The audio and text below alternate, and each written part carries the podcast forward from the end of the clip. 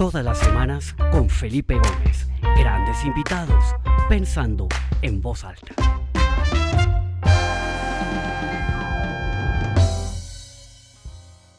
Bueno, muy buenas tardes para todas las personas que se empiezan a conectar desde distintas partes del mundo. Bienvenidos a esta nueva edición del programa Pensando en Voz Alta. Esta es la 22 edición o 23 edición del programa. Y como siempre, todas las semanas eh, buscamos traer un invitado especial, alguien con una perspectiva diferente para eh, compartir su mirada, su vista de lo que está pasando, de lo que estamos viviendo, de todo lo que está sucediendo. Entonces, pues bienvenidos a todos los que se empiezan a conectar. Veo personas conectándose desde distintas partes del mundo, Colombia, Perú, México, Estados Unidos, Europa. Bienvenidos a todos y sobre todo una bienvenida especial a mi invitado de hoy, un buen amigo de hace muchos años que admiro muchísimo y quiero también bastante, Henry Gallardo, gran persona, gran ser humano, eh, director de la Fundación Santa Fe de Bogotá, una de las instituciones líderes de salud en Colombia. Entonces, Henry, bienvenido y por qué no, si quieres, para los que no te conocen, eh, cuentas un poquito sobre ti, sobre la fundación. Muchísimas gracias, Felipe. Es un privilegio estar acá. Eh, amistad de año y aprecio mutuo. Eh, nada, yo soy originalmente médico, eh, muchos años metido en los temas de gestión de salud, en los últimos años en, en, hospitales, previamente en la industria farmacéutica y previamente en el mundo fundacional dedicado a temas de sector. la Fundación Santa Fe Bogotá es una entidad privada sin ánimo de lucro. Fue fundada en el año 72, inicialmente con la intención de mejorar el acceso a servicios de salud en Colombia, y por eso tiene una fuerza grande en salud poblacional, en gestión comunitaria. Y en el año 83 abrió un hospital eh, universitario eh, de alta complejidad que buscaba ofrecer los mejores estándares de calidad posible a los colombianos. Excelente, Henry, muchas gracias. Pues Henry, quisiera comenzar esta, esta conversación que como siempre no tiene libreto, no está planeada. Antes de comenzar me recordaba que hace unos años eh, el Centro Médico Imbanaco en Cali me invitó a dar una conferencia en un congreso que organizó, era un congreso de urgencias, de emergencias. Y vino una mujer de un hospital en Tel Aviv que la verdad a mí me pareció sensacional porque ella explicaba cómo en ese hospital en Tel Aviv lo habían diseñado y todos los parqueaderos que eran subterráneos los habían alistado para una posible expansión del hospital en caso de una guerra en caso de una emergencia y explicaba todo cómo y mostraba cómo el parqueadero se convertía en salas de cuidados intensivos y a mí me pareció realmente fascinante. Y luego até esa experiencia, esa conferencia que di allá en el Centro de Convenciones del Valle del Cauca, que está, que está con una conversación que tuve en este programa con Giancarlo Massant, arquitecto que dirigió eh, la expansión eh, y la nueva torre de la Fundación Santa Fe de Bogotá, y eh, Giancarlo en su, en su intervención nos hablaba mucho de esa flexibilidad que tienen que tener los espacios, esa adaptabilidad que tienen que tener los espacios que creo que han jugado un rol fundamental en esta coyuntura, en esta pandemia en el hospital. porque no nos cuentas un poquito, Henry, de cómo ha sido ese proceso de la flexibilidad, de cómo el hospital se ha adaptado para prepararse para atender lo que está sucediendo en estos días? Eh, Felipe, mil gracias. Traes, traes a la mesa eh, algunos de los criterios orientadores de la expansión que, abrió puertas ya hace casi cuatro años. Uno de los criterios fundamentales es que estuviera centrado en las personas, que todo girara alrededor de ellas, no las personas girando alrededor de las infraestructuras. Lo segundo es que fuera flexible. Flexibilidad en un edificio suena raro, pero es básicamente la pregunta de cuál es el segundo uso posible de esta área y cómo hacemos para saltar rápidamente ese uso y cuál sería un tercer uso posible y cómo adaptarnos rápidamente a eso. Adicionalmente, queríamos que fuera una infraestructura segura y obviamente preparada para el largo plazo. Entonces, con Masanti y con un grupo internacional de planificadores hospitalarios incorporamos esos, esos conceptos a esa infraestructura. En, en concreto, frente a, a, a la pandemia, lo que nosotros hicimos fue sacar todas nuestras capacidades, la capacidad de trabajo poblacional, la, la, capacidad de trabajar en educación y la de prestar servicios, para crear una línea respiratoria, una línea respiratoria totalmente separada de las atenciones usuales. Nosotros entendimos desde el principio, desde finales de febrero, que deberíamos mantener la capacidad de cuidar a las personas de condiciones usuales, las personas que se infartan, que se accidentan, que tienen dolor abdominal, que requieren cirugía, que requieren atención de cáncer, etcétera, y abrir una línea totalmente separada y aislada para pacientes respiratorios. Y la infraestructura la planeamos y la organizamos de tal manera que hubiera primero trabajo poblacional. Entonces creamos una infraestructura digital para educar a pacientes y familias. Creamos unas plataformas, una que se llama Que no cunda el pánico, que ya tiene más de 210 mil visitas, otra que se llama háblalo.com.co para manejo de temas de salud mental y emociones, que ya tiene más de 20 mil visitas. Sobre eso, Doctor Chat, sobre eso, líneas telefónicas, sobre eso, cuidado domiciliario y telecuidado, y sobre eso, la adaptación de las urgencias y hospitalización de aislamiento y de cuidado intensivo. Henry, una pregunta. En esta pandemia yo le decía a mis hijos, por favor no se vayan a de la bicicleta no les va a pasar nada porque lo último que queremos es irnos a un hospital, ¿no? Sin embargo, a lo largo de todo este tiempo, y he tenido la posibilidad de hablar con varios doctores, con Jorge Otero, que está dirigiendo la unidad de urgencias eh, de un hospital en, cerca de Nueva York, y con, con, Rafael Grossman, que está en Maine. Una de las cosas que me di cuenta es que quizás en los hospitales manejan también todo el tema de la asepsia y de la separación de estos espacios y de, y de crear unos espacios contaminados y unos espacios estériles que realmente deberíamos es estar tranquilos de que si algo sucede ir a un hospital. ¿Por qué no nos cuentas un poquito cómo han manejado eso, cómo han separado las urgencias, cómo han separado las áreas de pacientes de COVID con pacientes de otras patologías para, para, para entender un poco cómo es esa lógica de distribución de pacientes en el día a día en un hospital como la Fundación Santa Fe de Bogotá? Felipe, esa pregunta es muy importante porque todo el mundo pone en rojo a los hospitales como un sitio de altísima contaminación. Y es todo lo contrario, resulta que lo que tú dices es totalmente correcto. Si hay un sitio donde se sabe de aislamientos y de control de infecciones es precisamente en un hospital.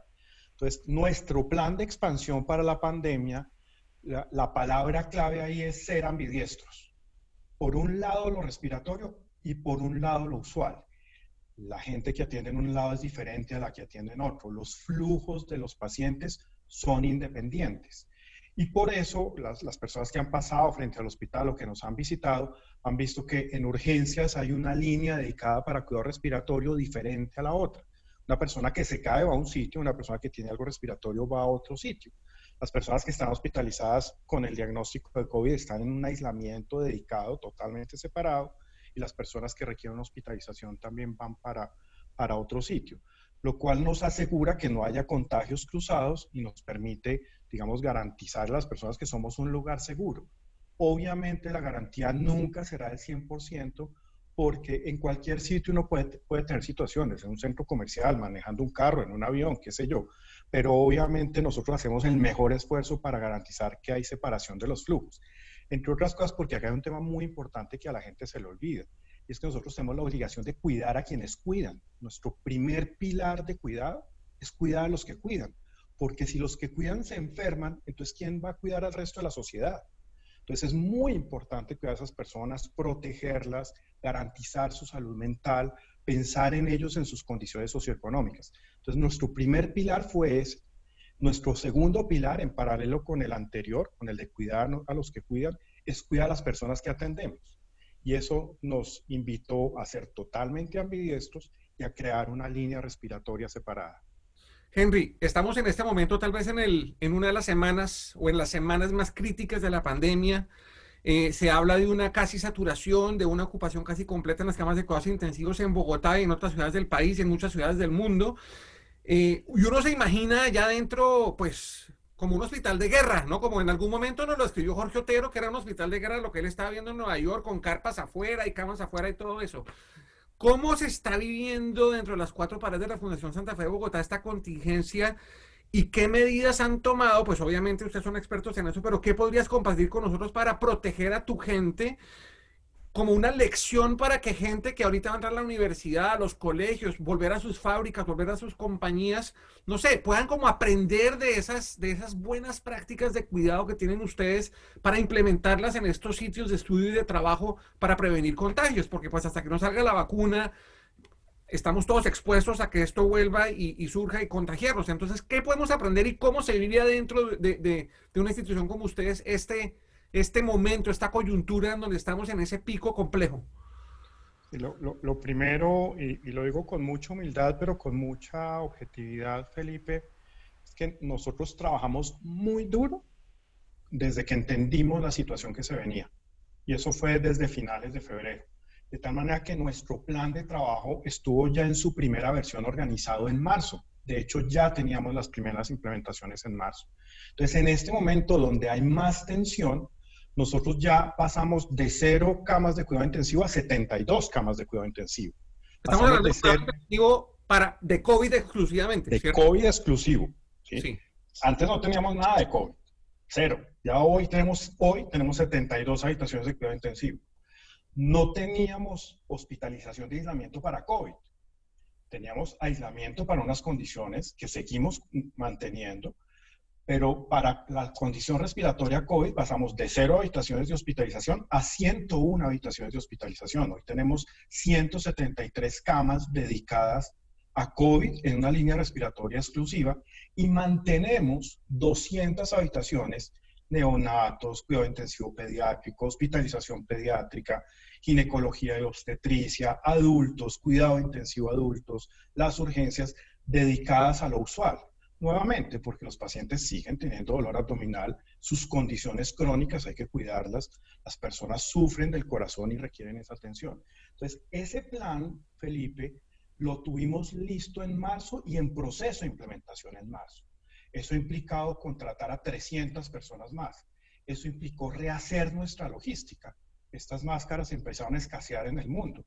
Nosotros tuvimos que hacer unas inversiones inmensas para comprar estas máscaras. Las máscaras normales, las mascarillas quirúrgicas, no estas N95, sino las usuales, nosotros compramos del orden de 15 mil mensuales. Hoy estamos adquiriendo alrededor de 100, 120 mil mensuales. De estas adquiríamos 5 mil. Eh, hoy tenemos miles de máscaras listas para los tres meses de, de, ola alta que vamos a tener.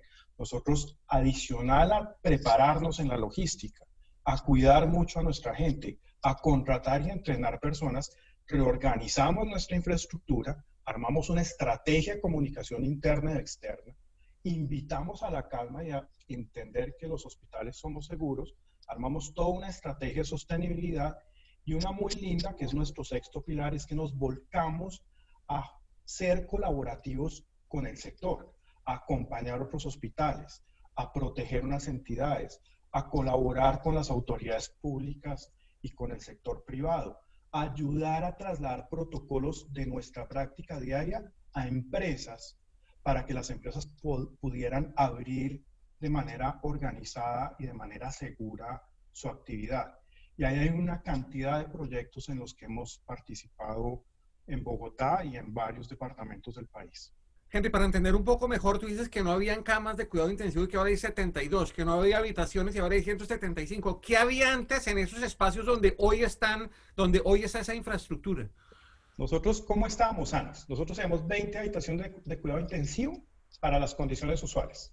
Esas 20 habitaciones las mantenemos.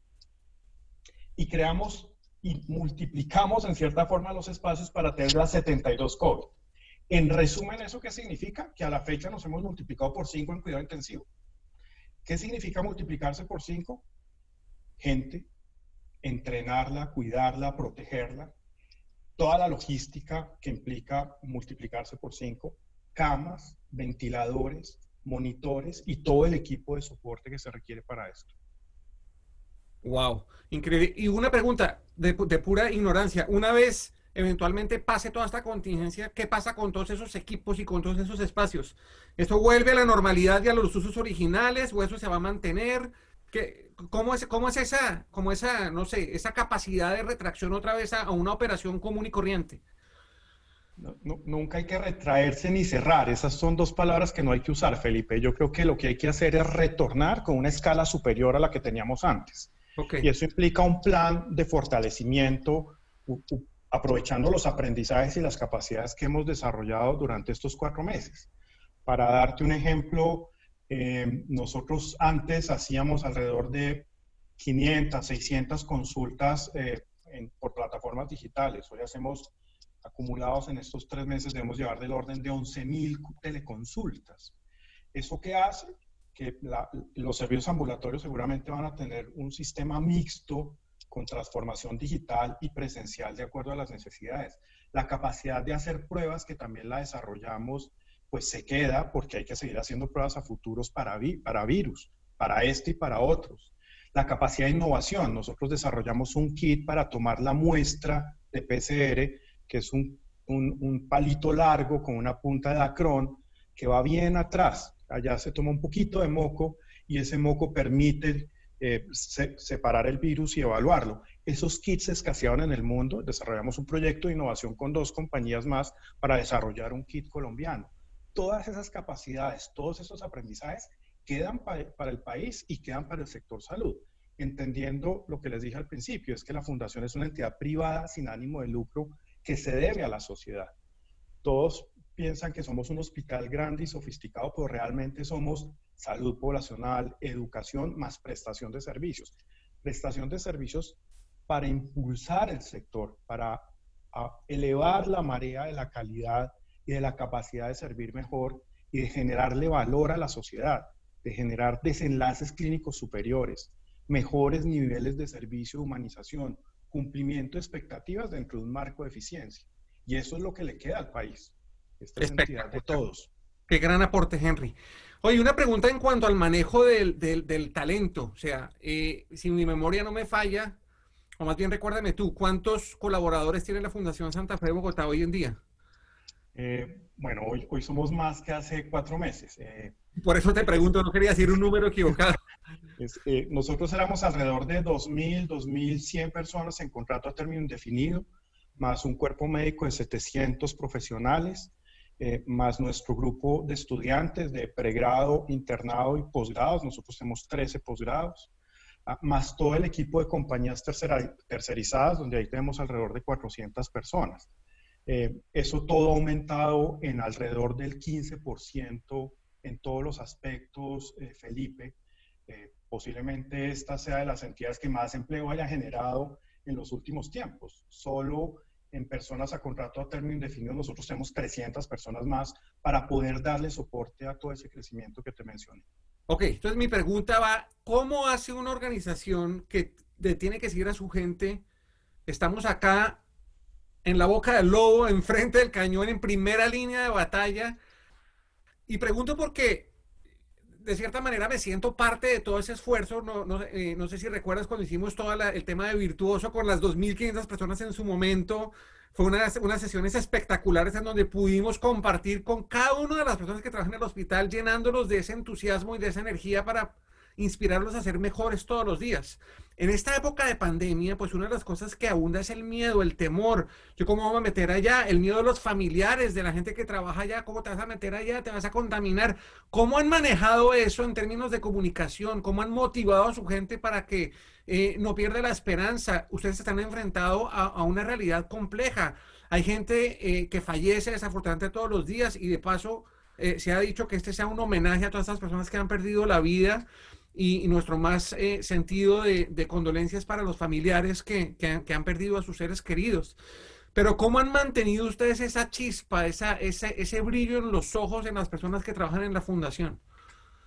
Lo, primero, Felipe, es que tú lo has mencionado. Nosotros venimos trabajando por años en, forjar una cultura, una, una, cultura que tiene un ADN y unas características de liderazgo. Ser coherentes, ser íntegros, volcados con una infinita vocación de servicio, orgullosos del para qué de una organización que le sirve a la sociedad, que se centra en las personas, que es humana y que se preocupa por las sensibilidades y las vulnerabilidades y las diferencias. En ese marco, pues allí nos paramos, nosotros no cambiamos nuestros principios y valores ni, ni nuestro propósito fundamental. Justamente en esta etapa de pandemia fue donde más nos paramos en esos cimientos y lo que hicimos fue apalancarnos en ese orgullo hablarle claro a, nuestros, nuestros equipos de trabajo y con todo el equipo directivo. Armamos toda una estrategia de comunicación y de trabajo con la gente, donde lo primero que les dijimos es, los vamos a cuidar, los vamos a cuidar. Ustedes son lo más importante que tiene esta organización. Las paredes son espectaculares, los equipos son chéveres, los procesos que tenemos son maravillosos, pero aquí lo importante es la gente. Y hemos estado al lado de ellos, acompañándolos permanentemente, contándoles cómo evoluciona esto, reentrenándonos, fortaleciéndonos en nuestras emociones, cuidando su salud mental y cuidando una cantidad de condiciones que usualmente uno no cuida.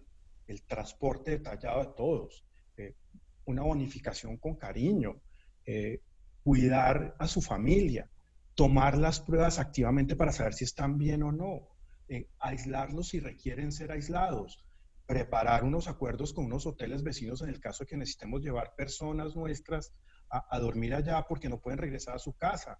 Eh, digamos, hay una cantidad de cosas muy importantes que lo que buscan es ser coherentes. Les hemos dicho que son lo más importantes y nos volcamos a cuidarlos. Eh, contrario a lo que ha sucedido en otros sectores, que es una cosa muy lamentable, pues han tenido que salir de personas. Nosotros lo último que vamos a salir es, lo, último que vamos a, salir, a hacer es salir de personas, faltaría más. Por el contrario, eh, hemos vinculado como he mencionado antes. Excelente, Henry. Has mencionado dos, dos cosas que me parece interesante que, que, exploremos en estos pocos minutos que nos quedan. Uno es el tema de salud mental, eh, tanto de la gente que trabaja allá adentro como de la gente de afuera. O sea, ustedes claramente tienen unas campañas internas para eh, cuidar de la salud mental de la gente que trabaja allá, que tengan un buen descanso, etcétera, etcétera, etcétera. Pero también han hecho unos, unas iniciativas virtuales, todas estas páginas de nocundalpánico.com, etcétera, etcétera, que han ayudado a que la gente, porque, porque uno de los grandes eh, problemas de esta pandemia es, es, todo el tema de la salud mental de la gente que se le empieza, pues la loca de la cabeza comienza a, ¿no? A, hacer sus estragos en la, mente y en la salud mental de las personas.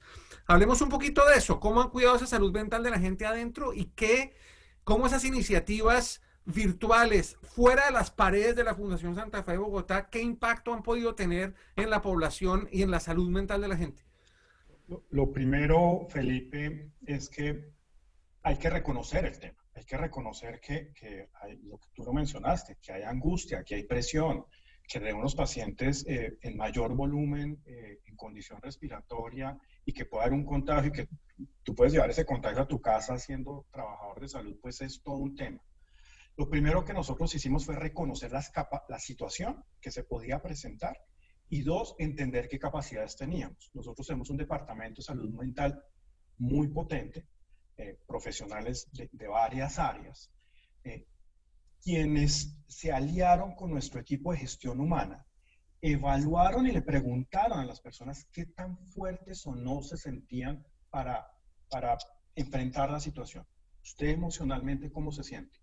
¿Usted se siente hoy potente para, para aguantar ese embate que viene con estas características? Y encontramos que habían personas que teníamos que acompañar y grupos que deberíamos fortalecer. Y así lo hicimos. Y definimos todo un trabajo proactivo sobre cómo manejar las emociones, cómo manejar la angustia, cómo cumplir con los protocolos como mecanismo de cuidado propio, cómo hacer protocolos para llegar a la casa y cuidar a la familia. Y todo esto ha generado un halo, en mi opinión, de orgullo y de conciencia de la situación, que lo que hace es no quitar el miedo, el miedo no se quita, pero uno debe lidiar con él y con esa angustia. Pues el impacto que hemos tenido ha sido profundamente positivo. Yo percibo un gran orgullo en el equipo de trabajo hoy de poder servir, pero estar muy cuidado. Eh, y eso, eso es tremendamente valioso. Frente, frente, a las plataformas digitales que hemos armado, pues ahí hay unos impactos medidos hasta ahora, digamos que no podemos decir que es una medición de impacto final, pero empieza a haber unas cosas muy, muy interesantes en lo que está sucediendo allí. ¿De dónde nace la idea de crear plataformas digitales, Felipe? Nosotros creamos una plataforma digital hace unos años que se llama Sexperto, un problema de embarazo en adolescentes en Colombia muy delicado. Los adolescentes no quieren recibir una consejería formal y encontramos una cantidad de características en esas interacciones. Y al crear esa plataforma encontramos que ese programa más otras acciones impactaban realmente los comportamientos y disminuían los embarazos en adolescentes. a partir de ese aprendizaje, replicamos eh, esa plataforma en otras plataformas que son Que no cunda el pánico, háblalo.com.co y otra serie de plataformas que hemos ido lanzando para problemas poblacionales que lo digital le aporta de manera impresionante. Muy interesante, Henry. Y también mencionaste mucho sobre el tema de educación, ¿no? La Fundación Santa Fe está eh, vinculada a la Facultad de Medicina de la Universidad de los Andes. Eh, y tenemos ahí pues todo un, una, ¿cómo se llama? Una columna de educación ¿Cómo se ha alterado la educación de estos muchachos que están estudiando medicina? Eso se vio truncado, se volvió completamente digital. Ellos están ahí en el hospital también en, eh, la primera línea de batalla. Cuéntanos un poquito cómo, cómo ha evolucionado y cómo se ha adaptado ese, ese, ese pilar de educación dentro de la, dentro de la organización. los residentes, como los llamamos nosotros, es decir, médicos ya graduados que están haciendo una especialización, siguen, siguen vinculados a la actividad usual o, a la actividad respiratoria de acuerdo a la especialidad en la que se están formando. Eh, mi lectura es que los residentes lo han hecho maravillosamente. Eh, es gente que ya se le nota la potencia de ser médico, de servir, de querer hacer, de participar. Ven esto como una oportunidad de aprendizaje. Eh, solo tengo reconocimiento por, lo, por la decisión que han tomado cada uno de ellos de seguir su proceso de formación y, y aprovechar esto como una oportunidad con mucha esperanza y con mucho optimismo. Em, los internos que están en el último año también han, seguido con nosotros. Eh, son, personas pues que están a punto de graduarse, saben muchísima medicina y aportan de manera contundente pues al, al, día a día del aprendizaje que ellos deben seguir adquiriendo.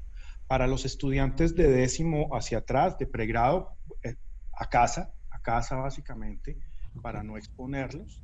Em, si alguno de ellos quisiera venir, yo le abriría la puerta porque le diría, oiga, es una oportunidad lindísima para venir, pero obviamente las familias y, todo este miedo que se ha armado alrededor de esto, pues hace que, las personas se abstengan de hacerlo. Entonces hay toda una actividad virtual que han realizado los estudiantes maravillosa, eh, en asocio pues con sus decanos y sus directores de la Facultad de Medicina, nosotros somos su, centro de, aprendizaje, pero ellos tienen toda una normatividad en la Universidad de los Andes que, han seguido con mucho juicio.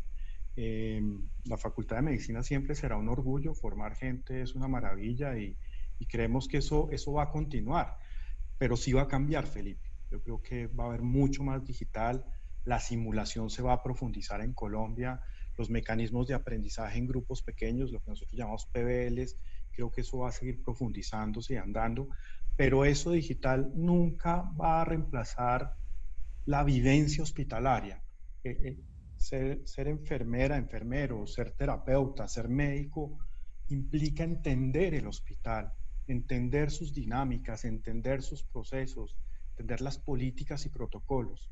Eh, las entidades de salud somos entidades complejas, manejamos gente, nos preocupamos por la vida de la gente y sus vulnerabilidades y eso hace que esa sensibilidad tenga que incorporarse en el proceso de aprendizaje. Entonces, sí ha habido en el pregrado un, un, aislamiento, digamos, preventivo, pero mi sueño es que muy rápido estos muchachos puedan volver a, a la vivencia hospitalaria que es tan relevante.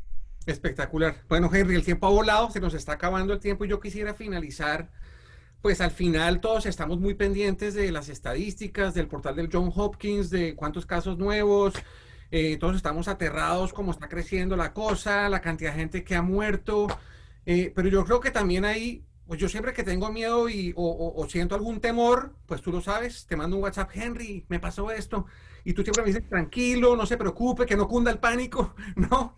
Yo me gustaría terminar con un poco de, compartir las buenas noticias. O sea, yo no quiero quitarle importancia a todo lo, grave y lo, y, lo, y lo complicado que está pasando, ni mucho menos, pero yo creo que hay muchas buenas noticias que no han salido a la superficie. Creo que hay eh, nuevas tendencias que muestran cosas positivas. ¿Por qué no nos cuentas un poquito? O sea, cada día que pasamos conociendo un poco mejor esta enfermedad, este virus, y yo creo que hay cosas que la gente no sabe. ¿Por qué no nos cuentas un poco de esas buenas noticias como para cerrar en un tono eh, eh, optimista frente a, lo, frente a lo que se viene.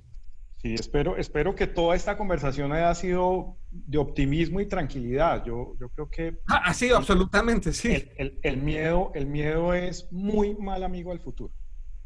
Y, es normal sentirlo, pero hay que manejarlo. Eh, y, y, yo creo que hay una cantidad de noticias falsas que han hecho bastante daño. Eh, la, realidad de Colombia y Bogotá en los últimos días es que eh, cuando uno mira la fecha del fallecimiento, y es lamentable que, fallezca gente y nos produce mucho dolor a todos, eh, pero es una realidad de la pandemia.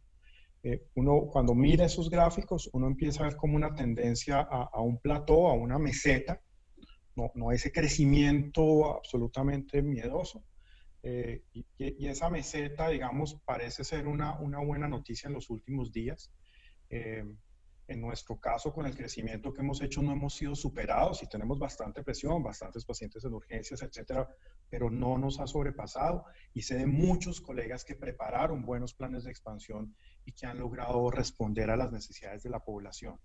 Eh, si ese plató se mantiene, y ojalá sea así, es muy difícil de predecir, la atención en los hospitales va a ser por más semanas, pero es una gran noticia para la sociedad.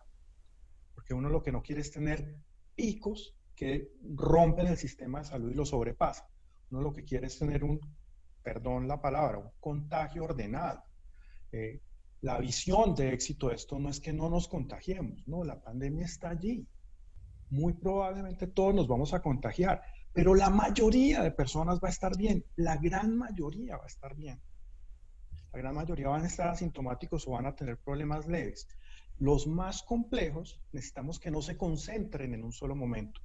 Necesitamos que esas personas que van a tener mayor complejidad se distribuyan en el tiempo para que nosotros como sector salud, nosotros desde la fundación podamos cuidarlos de manera organizada. Y eso hasta ahora es lo que ha sucedido, Felipe. Eh, esas noticias de que sobrepasados y que no sé qué, miércoles. Yo creo que hay que ser prudente con eso y hay que entender muy bien los datos. Yo sé que todos queremos tener un epidemiólogo allá adentro, pues lo mejor es asesorarse de expertos con evidencia, leer en profundidad, entender el dato eh, y saber, que, y saber que, que la vida está ahí y que vamos todos juntos a salir adelante.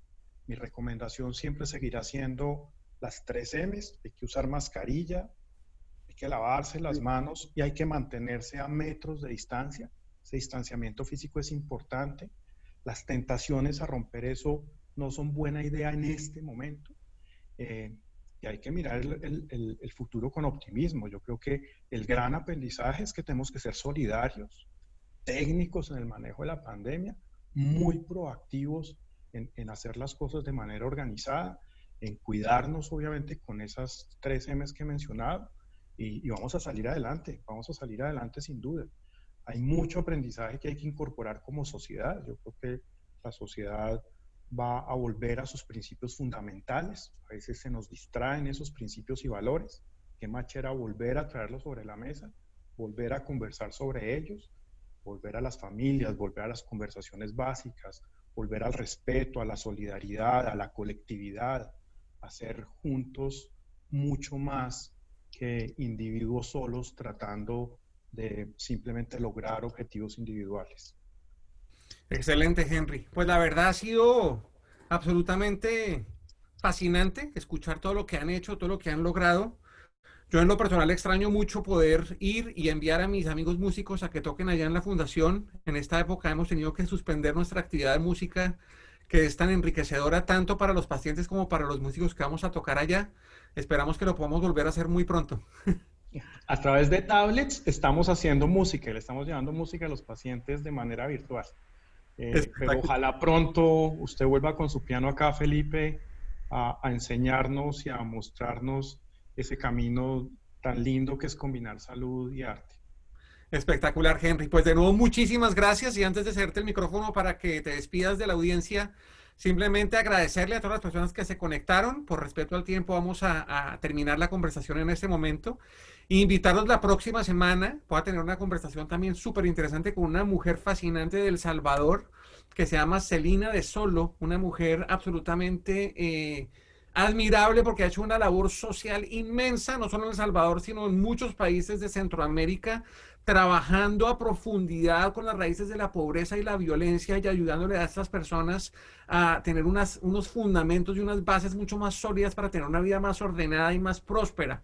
Vamos a hablar con ella. Ella es eh, una emprendedora social de Ashoka, es fellow de la Fundación de Obama, es una mujer realmente admirable y creo que tiene una experiencia fascinante de todo lo que ha hecho con esta población que ella, con la que ella trabaja en esta época de la pandemia, donde naturalmente ellos también se han visto eh, afectados de una manera dramática. Entonces los invito a que se registren, ahí estoy poniendo en el chat el, el link para que se registren, los invito a que se registren de una vez, va a estar realmente fantástica. Y de nuevo muchas gracias a todos y a Henry, a quien le cedo el micrófono para que eh, se despida y diga unas palabras finales. O tal vez eh, agradecimiento, Felipe. Yo, yo, tengo profundo agradecimiento que me hayas invitado. Es un honor estar acá.